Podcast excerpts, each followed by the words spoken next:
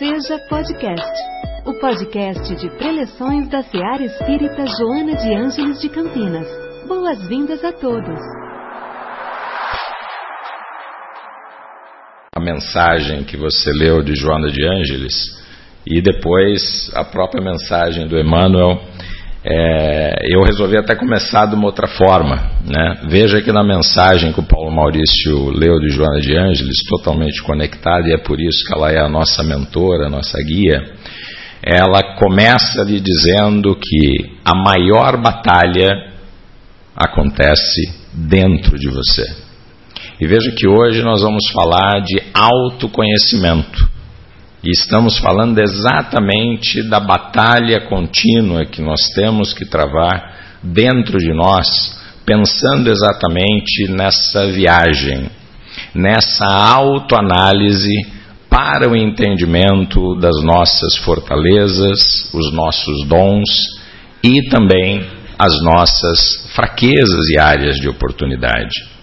Se nós pensarmos nas nossas áreas de oportunidade ou fraquezas, como nós gostaríamos de chamar, vai provavelmente nos ocorrer palavras como o ciúme, o medo, o rancor, a competição e, quem sabe, o egoísmo. Conhecemos tudo isso, convivemos com tudo isso, mas não aceitamos. Por outro lado, se nós pensarmos nas nossas fortalezas, algumas palavras também com certeza irão nos surgir à mente, como por exemplo, a empatia, a compaixão, a humildade, servir ao próximo e a alegria. Veja que tanto nas fortalezas quanto nas nossas fraquezas, eu não mencionei, Mariana, Paulo Maurício, o amor e por uma razão bastante concreta.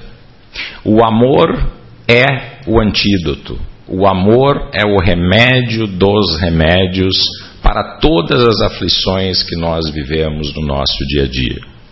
Se nós tivéssemos conhecimento do poder do amor, nós estaríamos transformando o nosso convívio, nós estaríamos transformando a nossa caminhada nessa jornada. Quando pensamos na, no autoconhecimento, ele deve sempre ser acompanhado da autoaceitação. Aceitar-se a si mesmo. Entender o que você tem de áreas de oportunidade, quem sabe até aquela palavrinha que eu não gosto muito, defeitos. O que é um defeito? Defeito tem como contrário a perfeição. Nós não somos perfeitos. Mas sim nós precisamos aceitar e entender que eu necessito olhar para dentro e compreender onde eu tenho que trabalhar. Hoje, conforme Paulo Maurício eh, nos trouxe, nós estamos eh, revisitando o capítulo autoconhecimento, dividido em duas partes desse livro escrito, psicografado pelo Francisco Francisco do Espírito Santo Neto, ditado pelo Espírito Hamed, que trata exatamente dos prazeres da alma. E quando pensamos em prazeres da alma, mais uma vez significa aceitação, porque nós, como seres humanos, temos uma facilidade de conexão com o negativo. Por isso que uma notícia boa no rádio, na televisão, na vizinhança, ela gera pouco movimento. Mas uma notícia ruim, uma desgraça, ela mobiliza tremendamente as pessoas. E isso porque nós não temos a capacidade de exercer um dos ensinamentos que traz o Espírito Amed, que é só tememos o que desconhecemos. Eu me lembro uh, uma, uma das pessoas da família, Paulo Maurício, que ela tinha muito medo. Né? Eu já desde criança acompanhava meu pai uh, no Espiritismo lá em São Paulo E ela tinha medo de nós, ela falou: Não, mas vocês ficam aí estudando essa coisa de espírito, eu tenho medo de espírito. E meu pai sempre dizia, depois eu descobri que era uma fala é, bastante forte de Divaldo Franco, né? é uma fala de Divaldo Franco, que nós temos que temer os vivos, não os mortos. Né? Então, essa reflexão nos conecta mais uma vez com o fato de que muitas vezes nós nos conectamos e nos aprisionamos a rancores passados, nos aprisionamos a mágoas, a inimizades, em lugar de entender exatamente essa capacidade inata. É, o autoconhecimento é uma capacidade inata do ser humano, assim como o amor e a empatia. O que significa isso? Significa que nós chegamos no planeta é, é, Terra, chegamos nessa jornada terrestre, encarnamos aqui com alguns dons de fábrica: o amor, a empatia e a capacidade do autoconhecimento, de explorar quais são os meus dons e quais são aqueles que eu preciso trabalhar os desafios que justificam a razão que nós estamos aqui encarnados. Porque sim, todos nós estamos aqui com uma missão. Independente de qual é a razão primária, uma coisa é certa: nós viemos nessa jornada terrestre para a nossa caminhada evolutiva. Não viemos para involuir, né? se é que eu poderia utilizar essa palavra. Nós viemos para deixarmos essa jornada melhor do que chegamos. O autoconhecimento é o que nos permite gradualmente transformar o que necessita ser transformado para sermos melhores pessoas, melhores irmãos, melhores espíritos. Né? Para isso, nós devemos definitivamente entender quais os impactos das minhas relações, quais os impactos das minhas atitudes para com o outro, quais os impactos do que acontece no mundo externo para as minhas emoções internas. Lembrando que nós acabamos de ouvir a maior batalha nós travamos dentro de nós mesmos. Por isso nós nos fixamos muitas vezes em pensamentos que não adicionam nenhum valor. Pelo contrário, é a razão, a causa de tantas enfermidades emocionais, como a ansiedade, a depressão, o pânico. O que é o pânico senão nada mais que uma fixação no que eu temo, uma fixação nos nossos demônios interiores, se eu poderia chamar assim, ou seja, as nossas sombras, o que eu não conheço, o que eu não aceito porque eu não tenho a coragem necessária para olhar para dentro. Hamed traz ainda nesse estudo é, uma frase muito interessante que nos remete a um adicional, uh, uh, a um adicional desafio emocional, a um adicional desafio nessa caminhada. Veja o que ele diz: viver uma vida sem reflexão é como escutar uma música sem melodia. Viver uma vida sem reflexão é como escutar uma música sem melodia. Quem sabe é como um barco no oceano à deriva, como um carro na estrada sem direção.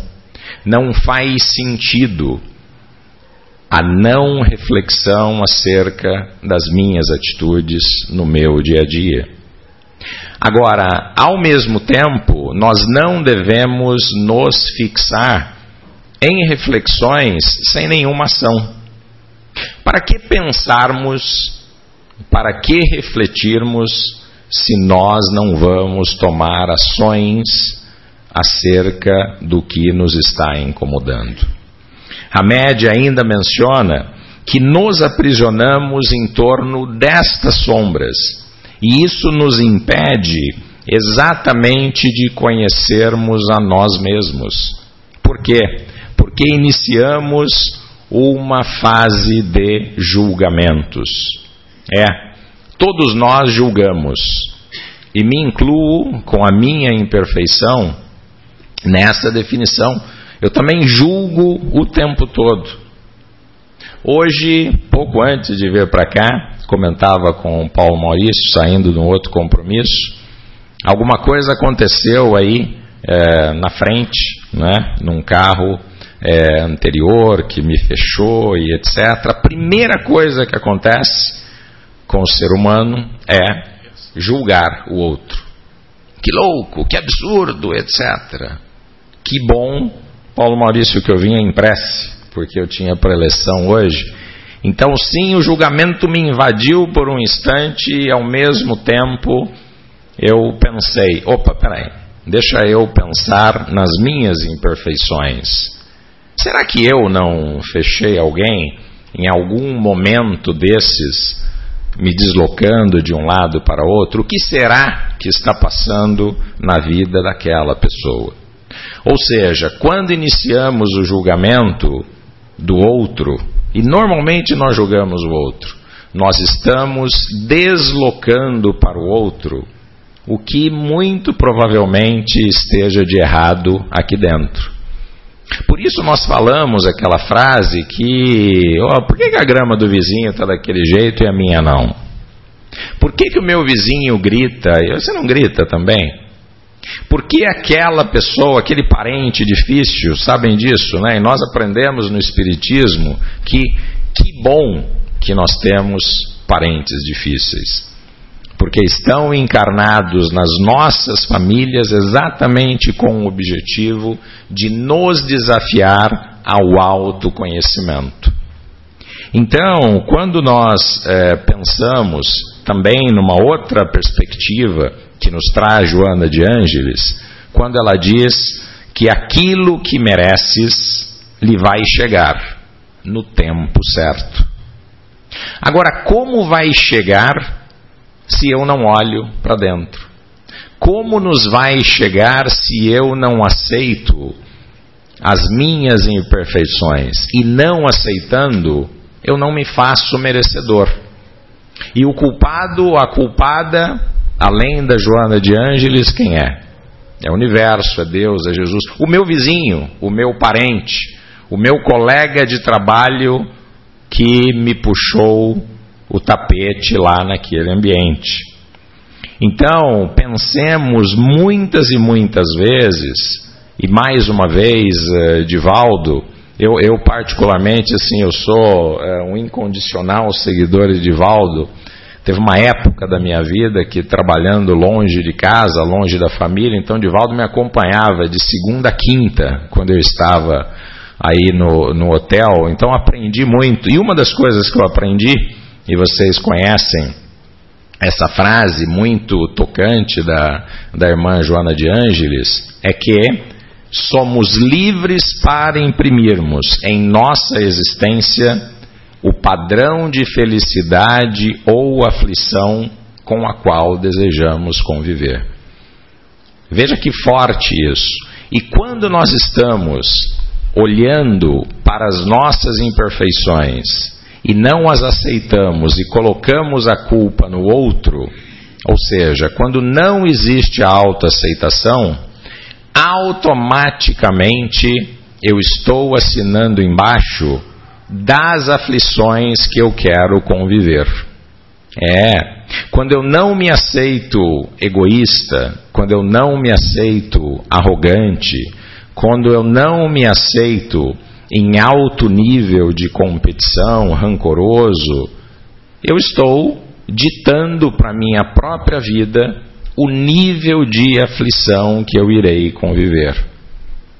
E o universo, falando do ponto de vista de espiritualidade, não é que lhe castiga, porque o castigo não vem do mundo espiritual.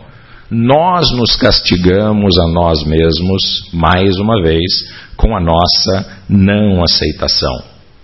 Lembremos, você é que se torna você mesmo. Afinal de contas, nós viemos com dons maravilhosos de fábrica. Mas será que nós de fato estamos utilizando? Um filósofo hindu, que é Jiddu Krishnamurti, ele traz um ponto também muito relevante para a nossa reflexão no dia de hoje. Só transformamos aquilo que conhecemos.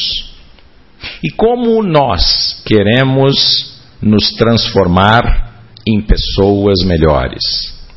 Como nós queremos tratar a nossa reforma íntima se nós não nos conhecemos? Portanto, o egoísmo, o medo, a violência que tanto afetam a você, as pessoas ao seu redor, ela volta em grande medida para você mesmo. Mas Wellington, eu não sou egoísta, eu não sou é, rancoroso, eu não cometo violência. Lembremos que violência não necessariamente é um ato físico.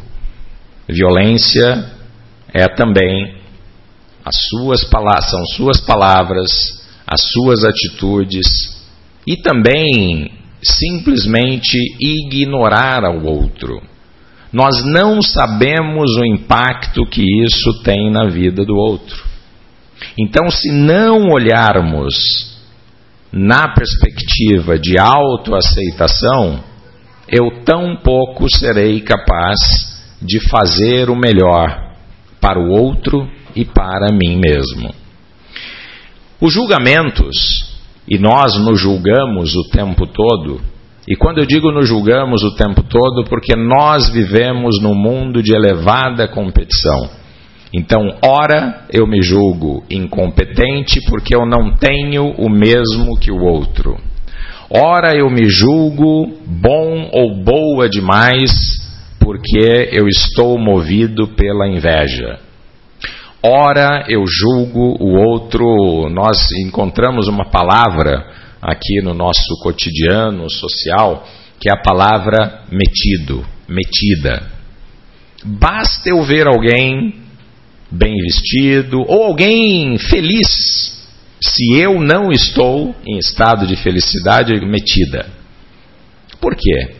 Porque esse julgamento não seria muito mais fácil e justo com nós mesmos se olhássemos para dentro e assumíssemos essa perspectiva de que a não felicidade está aqui dentro.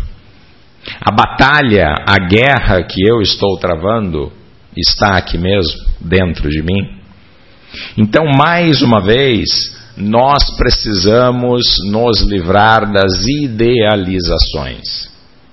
Nos achamos na grande maioria das vezes, perfeitos demais para uma comparação que não nos coloque na primeira posição. Ou às vezes, por essa idealização, eu também me faço infeliz porque o tempo todo eu estou me comparando com outro.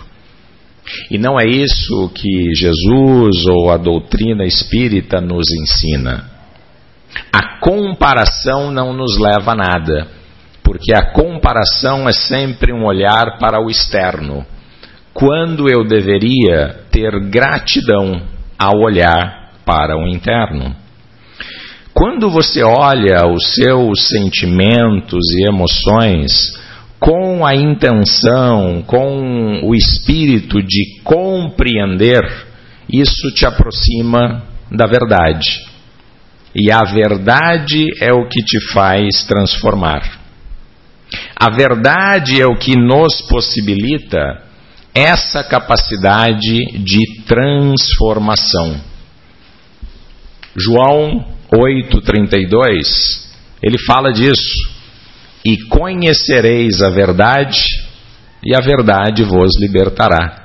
João estava falando naquele momento da autoaceitação.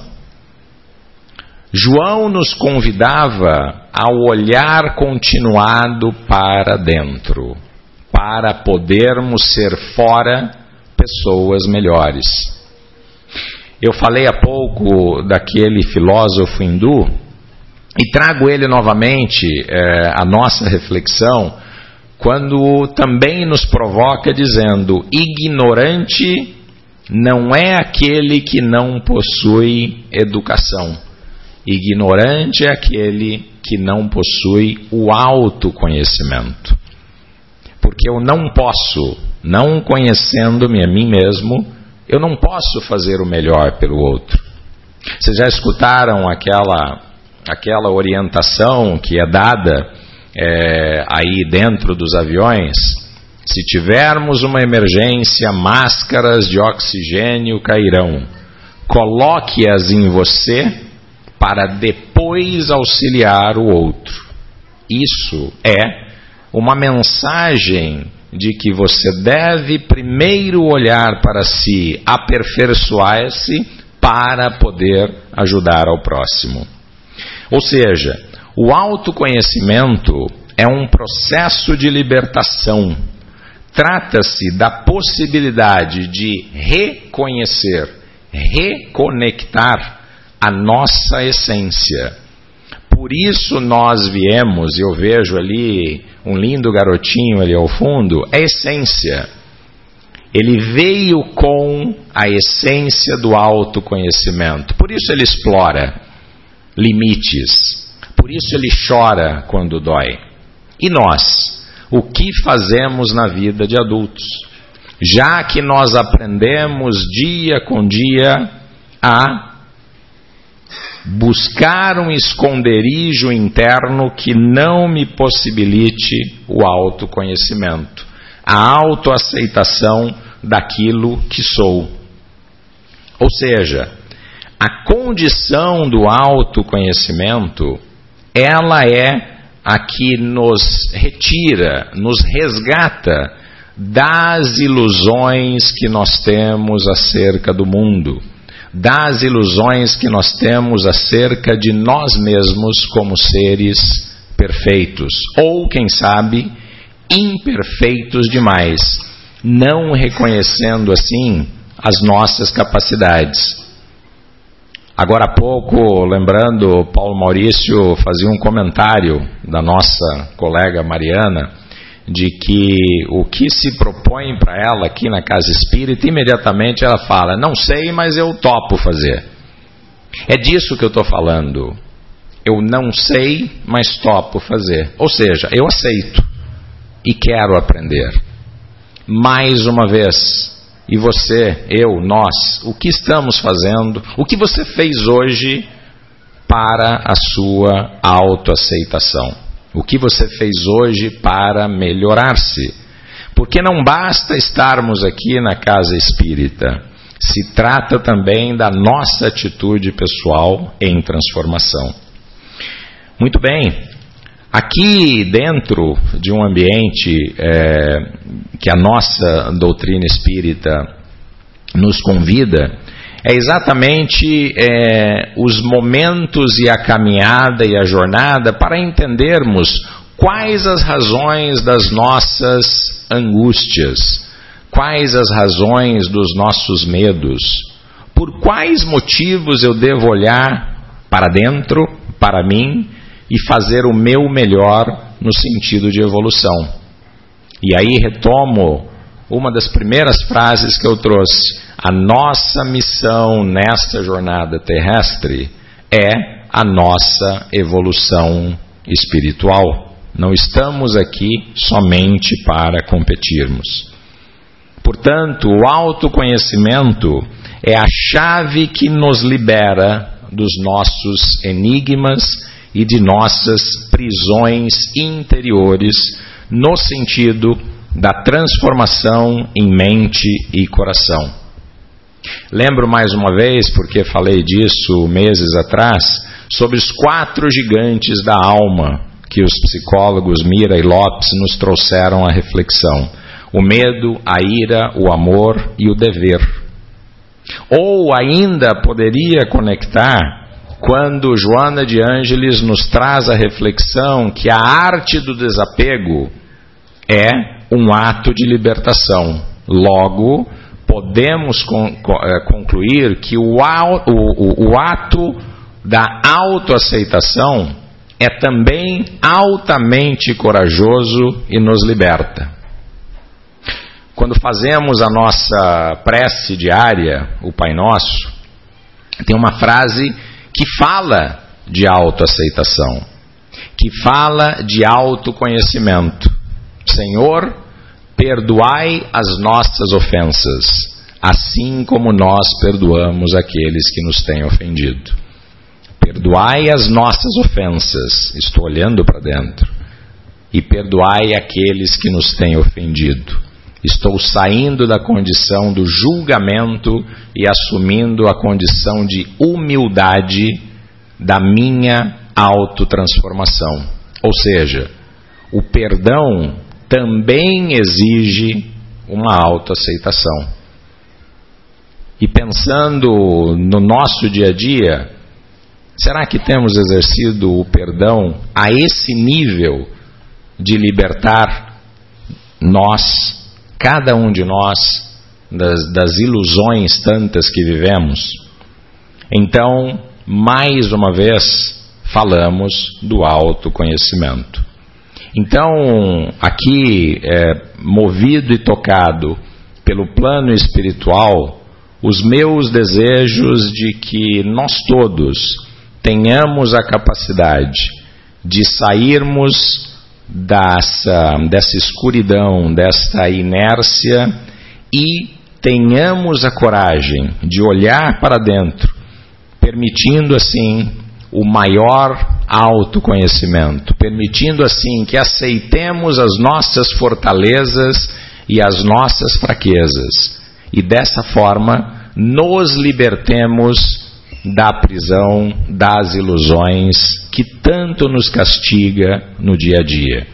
E dessa forma, nos transformemos assim em pessoas melhores, em espíritos melhores e sigamos a nossa caminhada, a nossa missão, que é a nossa reforma moral, a nossa reforma íntima no sentido da nossa evolução. Que assim seja. Em nossa célula de amor, sua presença é sempre bem-vinda. Acompanhe também nossas atividades nas redes sociais. Acesse arroba seja CPS. Afinal, sua participação faz a SEAR acontecer.